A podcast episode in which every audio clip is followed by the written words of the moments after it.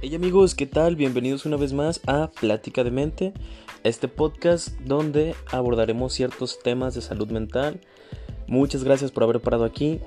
No sé qué estés haciendo de tu día, pero te agradezco y te acompaño si estás manejando, si estás metiéndote a bañar, si estás haciendo la tarea, si quieres ruido de fondo. Hola, espero que tengas un excelente día y vamos a empezar con el capítulo que aborda el duelo.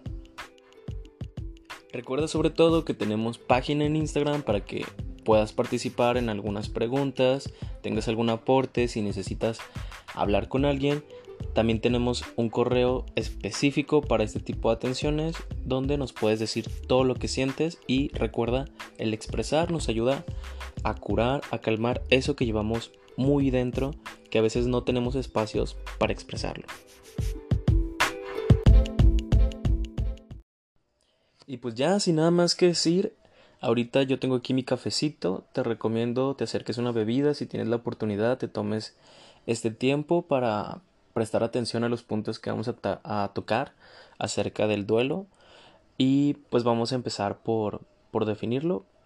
Hay que recordar que el duelo es un proceso, es un proceso emocional y químico donde después de un shock o una crisis solemos procesar ciertas emociones que nos provocan esta, este shock o esta crisis. Normalmente se asemeja mucho a esta parte de la pérdida de algún familiar, de algún conocido, que pues fallece. Sin embargo, hay duelos en diferentes circunstancias de la vida.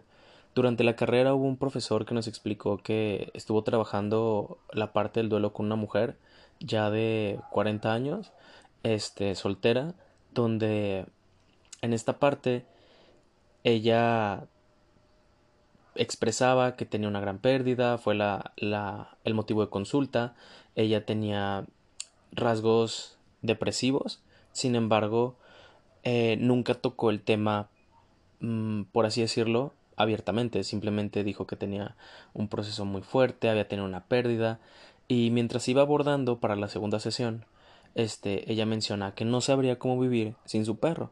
Entonces el profesor nos explica que él estaba muy confundido en esta primera etapa donde él pensó que era la pérdida de, de un familiar, de, un esposo.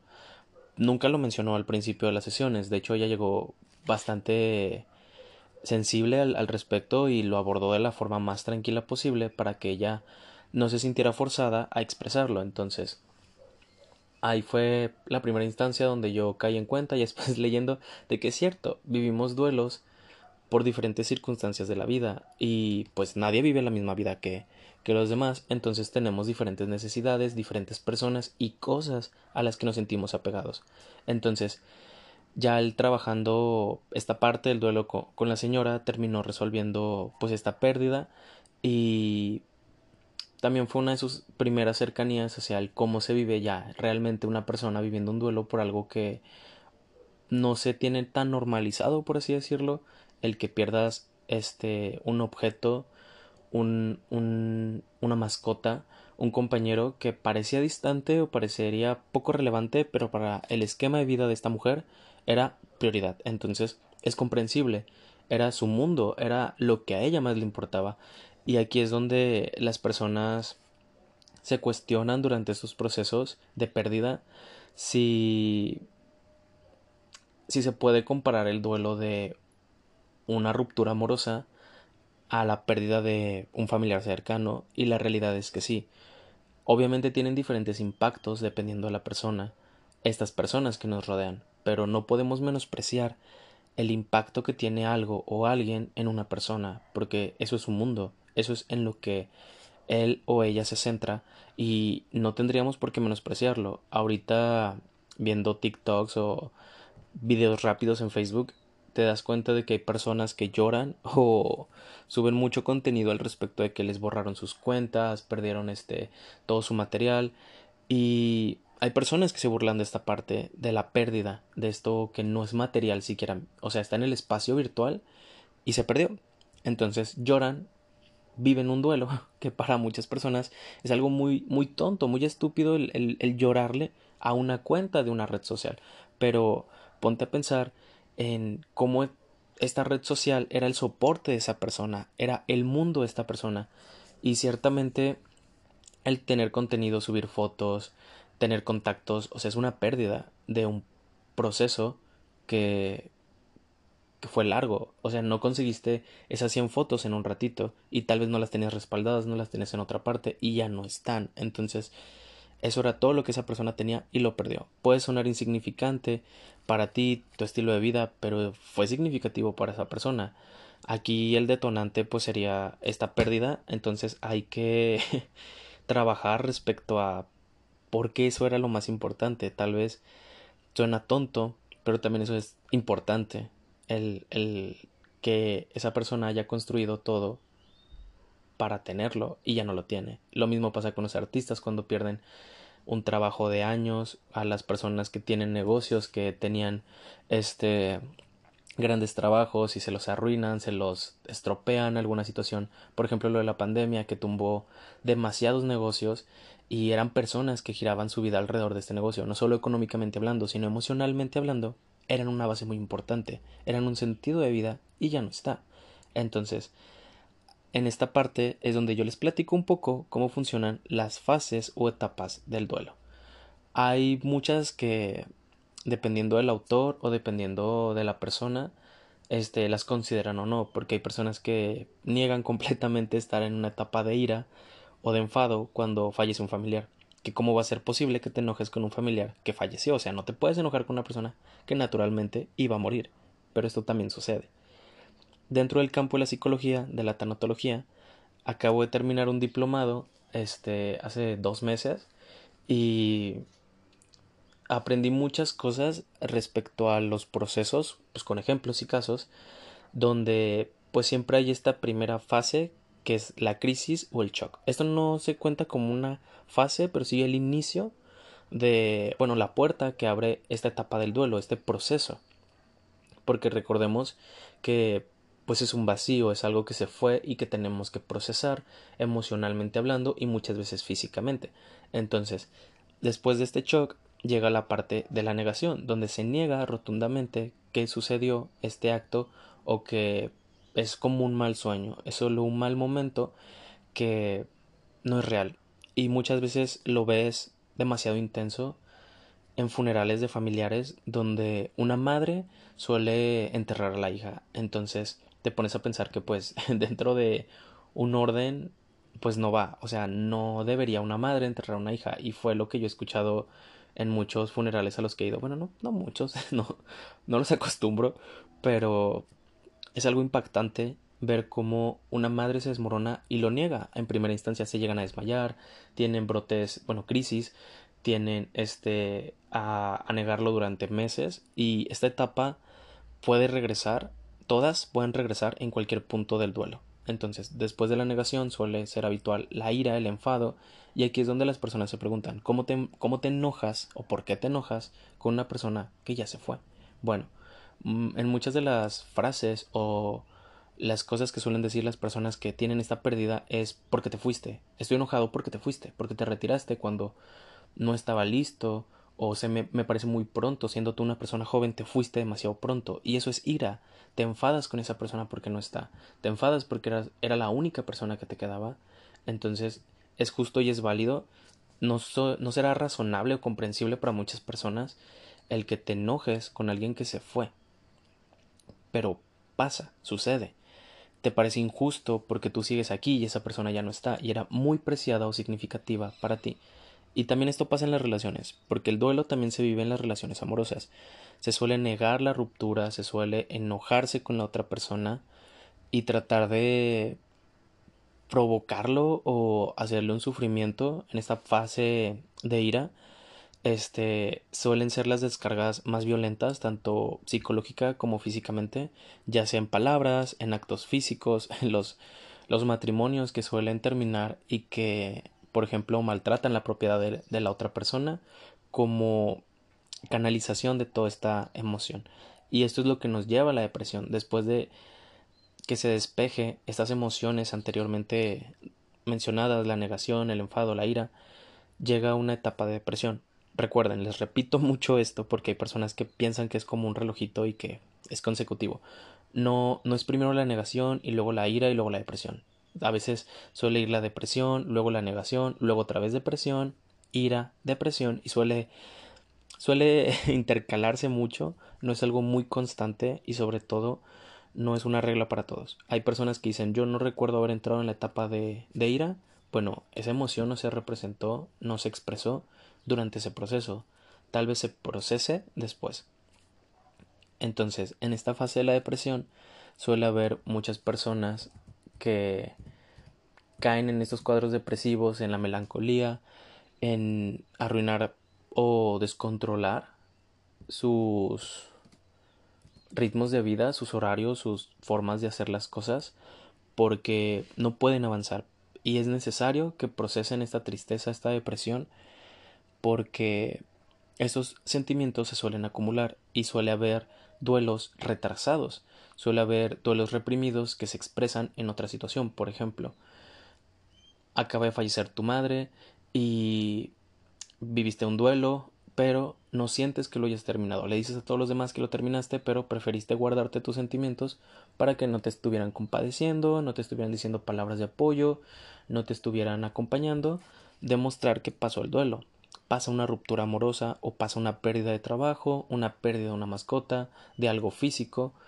Entonces, expresas el duelo reprimido a través de eso y sueles sufrirlo más. Y la gente te ve y dice oh, le lloras más a a un perro que falleció que tu madre bueno es la forma en la que terminó saliendo el duelo. Expresión no trabajada es expresión reprimida que a final de cuentas va a salir a flote siempre va a terminar saliendo. Y después de estas fases suele llegar la aceptación. Después de haber procesado estas emociones de haber dejado que todo saliera llega un punto en el que lo aceptas, en que das por entendido todo lo que sucedió y sueles salir adelante, sueles aceptar lo que sucedió, entiendes la negación, la depresión la procesaste, ya no tienes más por qué llorar, ya no hay lágrimas que llorar, ya no hay ira que expresar, ya el shock, la crisis ya pasó. Entonces, después de esta aceptación, que también es un proceso largo, o sea, no es de que ya lo acepté, no, o sea, puede durar semanas, meses, en lo que aceptas que todo eso sucedió. Entonces, después de haber aceptado completamente esto y haber cerrado todas las emociones anteriores, de haberlas expresado, llega el punto de la reflexión, donde pasa el tiempo de la aceptación y piensas qué fue lo que sucedió. Te pones a analizar, te pones a platicar, a lo mejor uno o dos años después con la persona que, oye, ¿y qué pasó con esto? Entonces explicas cómo lo viviste, qué fue lo que aprendiste, qué fue lo difícil y a dónde te llevó. Entonces, ese es el punto donde se cierra esta fase del duelo. Y les repito, obviamente la crisis, el shock, es la primera instancia. A veces hay personas que no lo reconocen hasta después. Esto suele ser en la parte de aceptación. Siempre después de la parte de aceptación viene la reflexión. Entonces, sí son esas dos reglas que, que suele haber, que la reflexión es el punto final y antes de la reflexión hay una aceptación. Y antes de todo eso, pues está todo este menjurje, capirotada de emociones que no son una regla y que no debe ir primero la negación, luego la depresión, luego el enfado y luego la aceptación. No, cada quien vive su propio duelo. Entonces, si estos duelos suelen ser mayores a 6 o 12 meses, bueno, ahí Hay aspectos en el DSM5, que es el, la Biblia de los psicólogos, este manual donde diagnosticas clínicamente hablando, este, hay puntos en que después de los seis meses se consideran duelos patológicos. ¿Por qué patológicos? Porque suele haber un aislamiento total de las actividades que normalmente se llevaban a cabo, una somatización y una irritabilidad constante en la persona que sufre este proceso. Normalmente la somatización suele haber eh, cuadros gástricos, suele haber este, depresiones crónicas y esto es algo que puede ir escalando. Las depresiones, por ejemplo, bueno, el, el cuadro depresivo como tal se da en este punto en el que no se puede volver a la rutina y se se hace un hábito, por así decirlo, el estar muy apegado a esa persona, no puedes continuar, bueno, no voy a hacer nada de mi vida. Entonces me deprimo, me aíslo, me encierro, suele haber eh, regresiones a ciertas adicciones o se generan adicciones como incluso el comer demasiado, el no comer, este, estos trastornos alimenticios que suelen ser muy habituales para calmar la ansiedad. El, el comer por depresión es algo muy peligroso porque no te das cuenta de ello. O sea, ni siquiera tienes hambre ni, ni nada por el estilo. O sea, no, no es como es mi hora de comida, no. Estoy desfasado, estoy pasando por la cocina, son las 3 de la tarde, mi comida es la acabo de, de, consumir, bueno, me como unas galletas, una fruta, ay, me voy a hacer un cereal, algo así rápido, es ligerito. Entonces así empiezas escalando en este consumo donde caes en este punto de la adicción del trastorno alimenticio y pues es perjudicial para tu salud. Y normalmente estas adicciones o estos cuadros suelen extender el duelo y lo hacen patológico. Por ejemplo, las personas que, que acostumbran beber alcohol lo hacen con más regularidad por el sentimiento, la sensación de desprensión o, o de desconexión hacia lo que les rodea. El alcohol apoya mucho estas partes y obviamente es una bebida recreativa, sin embargo se vuelve peligrosa porque te avienta a caer en esto otra vez, te avienta a ser codependiente de la bebida, crees que es la solución, incluso suele haber eh, drogas, entonces este no es sano, no es sano caer en esos cuadros y obviamente no son la respuesta. No alivian el sufrimiento, no curan el dolor, no hacen que el duelo sea más sencillo, simplemente te desprenden de ese momento en el que debes procesar todas las emociones. No son una canalización correcta de las emociones y es lo que genera la adicción, porque obviamente generamos resistencia a este tipo de placeres y necesitamos cada vez más, por ejemplo, más comida, más alcohol, más drogas y la necesitamos a tal punto de que se hace pues una adicción. Ya una vez explicado todo esto, hay que tener en cuenta de que todo esto cae tanto para un duelo amoroso, un duelo por la pérdida de un trabajo, de algo físico como una computadora. Había trabajado tanto por ella y se estrelló, ya no la tengo, perdí todo lo que tenía ahí, todo mi trabajo, bueno, se esfumó hay que vivir el duelo. A veces hay duelos más cortos y hay duelos muy largos. Sin embargo, no hay que juzgar a nadie por el tipo de duelo que esté afrontando. Hay formas de apoyar. Hay formas de compartir los sentimientos porque, ojo, hay una cosa que es compartir con alguien que necesita este el apoyo, por ejemplo, una amiga está viviendo el duelo porque falleció su abuela. Entonces, la apoyo, la escucho, pero también esta persona tiene que entender que hablar no es la única forma de poderlo expresar y también no es la más sana. Ah, me refiero a que hablarlo solamente no es la única solución y podría ser abrumador para las personas que te rodean. Obviamente te apoyan y te quieren, pero hay puntos en los que estas personas también tienen sus sus vidas, sus ritmos, entonces abrumarlos y quererlos buscar todo el tiempo suele ser dañino para el tipo de relación. Entonces hay que encontrar otras formas de canalizarlo y cuando otras personas te ofrezcan su apoyo, cuando acepten que pueden apoyarte, escucharte, hay que aprovechar esas oportunidades para hablarlo, pero tampoco hay que abusar, porque ciertamente esto suele arrastrar a las demás personas al duelo patológico. Yo soy un duelo patológico hablo con las demás personas, las termino arrastrando a un sentimiento, a una situación incómoda para la relación que tenemos. Otra de las partes es el apoyo familiar. Es muy importante esta expresión, es más correcta con, con los familiares, pero también hay formas de, de sacar adelante a la familia. Obviamente no vas a ser el distractor, ni nadie debería de serlo del punto del duelo, pero hay formas de convivir sanamente, por ejemplo, los juegos de mesa, las, actividades recreativas como ver películas, escuchar música, cocinar.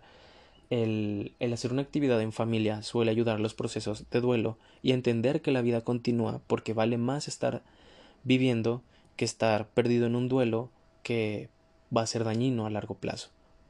Entonces, hay que tener en cuenta que necesitamos un compromiso para continuar y en pequeños pasos y trayectorias largas se puede completar.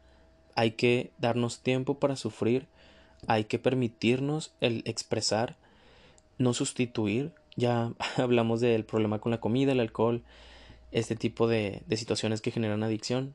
Incluso entraría pues el porno, los videojuegos, estas actividades que suelen ser de ocio, pero llevadas al extremo suelen despojarnos de la vida cotidiana. Entonces, no hay que caer en estas cosas. Incluso el ejercicio suele ser bueno, pero obviamente estamos en una etapa en la que necesitamos reposo y canalizar emociones. Y obviamente también el ejercicio en exceso también es patológico. Entonces, es una opción que puede ser dañina. Y recuerden, si ustedes tienen una persona a la cual quieren apoyar, hay palabras que no deben usar. O sea, hay formas en las que puedes acompañar a las personas con estos duelos, por ejemplo, el acompañar, el, simple hecho de estar ahí presente, esos silencios donde puedes conectar con la persona son algo emocionalmente como, bueno, perdón, son bases emocionales para que puedas tener esa conexión, ese vínculo con la persona de apoyo sin la necesidad de estarle diciendo no, todo va a estar bien, tranquilo. No, a veces las personas no necesitan escuchar que todo va a estar bien. Ellos quieren sentirse mal, ellos quieren expresar este duelo y cortar el duelo, cortar el llanto no es algo sano. Hay palabras como estoy aquí, o sea, apoyo incondicional, estoy para respetar tu duelo, estoy para acompañarte para cualquier cosa que necesites. Y esos pequeños detalles de compañía suelen ser la clave para sacar adelante a una persona que está sufriendo un duelo. También esta parte de escucharlos hay que expresar en el momento en el que a nosotros como apoyo nos abruma. O hay que entender, si estás viviendo por un duelo, que hay puntos en los que abrumas. Obviamente tus amistades, tus familiares van a estar dispuestos a escucharte, pero hay otras formas de canalizarlo. Y eh, también el ciclarnos en esta parte de que necesito hablarlo con alguien y alguien y alguien, bueno, esto nos va a hundir en ese punto en el que vamos a crear distancia con las personas porque nos ciclamos en estos puntos y no encontramos otra solución. Entonces hay que canalizarlo de varias formas. Si estás viviendo por un duelo, hay mil artes para poderte expresar. La música, escucharla, hacerla, el arte, verla, hacerla, el poder hacer diferentes actividades de tu día cotidiano en poco a poco te va a ayudar a vivir este proceso del duelo. Y otra parte muy importante, el darle el espacio a estas personas que viven el duelo para que lo procesen que tengan tiempo para ellos mismos y aceptar lo que está sucediendo y generar este proceso y llegar al punto de la aceptación y la reflexión. Entonces, hay muchas cosas delicadas como el comparar. Yo tuve un caso, se los comparto, de una amiga, falleció un familiar muy importante, fuimos al funeral y una de las compañeras que iba con nosotros de la escuela, este, la abrazó, abrazó a la, a la chica al funeral y le dice no te preocupes, mi mamá también murió. Y mira, no pasa nada, este yo y yo y yo, todo, toda su forma de apoyo era un yoyo. Entonces es muy complicado cuando los yoyos te tratan de apoyar porque no se trata de ti, se trata de mí, de mi forma de procesar el duelo lo que hicimos los demás amigos fue acompañarla, fue estar presentes. Estábamos distantes en la sala de espera porque estaba con toda su familia, pero hoy estábamos, nos veía, cada que se desmoronaba nos acercábamos de que, oye, te traigo agua, te traigo un café, este, o simplemente el estar presentes. Ese es el apoyo, el estar comparando las situaciones de que, o sea, sí, tú perdiste un familiar, pero yo también. O sea, no, se, no es una competencia de quién sufrió, quién perdió, quién hizo es apoyar y acompañar y en el momento en el que te pregunten qué hiciste tú, es tu momento en el que te dan pie para decir qué es lo que hiciste tú, porque también no se trata de que todo el tiempo seas una imagen o un ejemplo de que si tú si yo sufrí, tú también puedes sufrir y salir adelante como yo. No se trata de eso, se trata de poder entender y generar empatía con la persona que se sienta apoyada y ayudarla a que se procese este duelo. Así que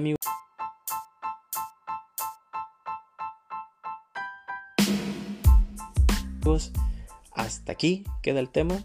Espero que les haya gustado. Yo estoy encantado de hablar con ustedes, estoy encantado de expresar.